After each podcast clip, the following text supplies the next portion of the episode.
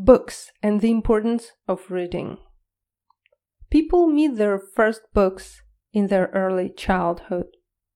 First books have colorful and attractive illustrations. With the help of these books, little kids learn about the world around them. While a child is growing, he or she gets acquainted with new genres of literature as everyone is different, there exists a huge variety of genres. Some people like to read adventure books. For example, books like Children of Captain Grant, written by Jules Verne. Others like magic, so they choose Harry Potter. Eventually, children become teenagers and then adults who have their literary tastes formed a lot of people of all ages prefer detective stories. I think it's because they fascinate people with their intricacy of the plot.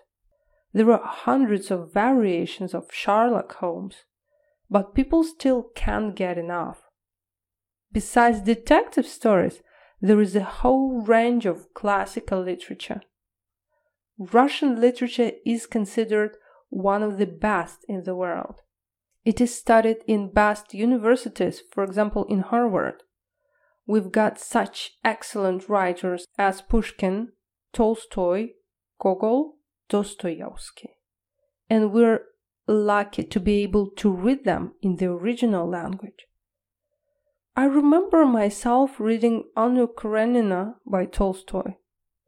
I was so impressed after I finished it that I couldn't sleep at night lost in my thoughts. The Brothers Karamazov novel by Dostoevsky influenced me a lot, and I started to look on lots of life events under a different angle. Besides classics, such genres as science fiction and fantasy become more and more popular. World of fiction is a special world that gives us an opportunity to meet another civilizations and races, to see the future. Books help us to improve. Detective stories make us more attentive to details, improve our analytical skills. Classics books help to develop our feelings, and science fiction develops our imagination.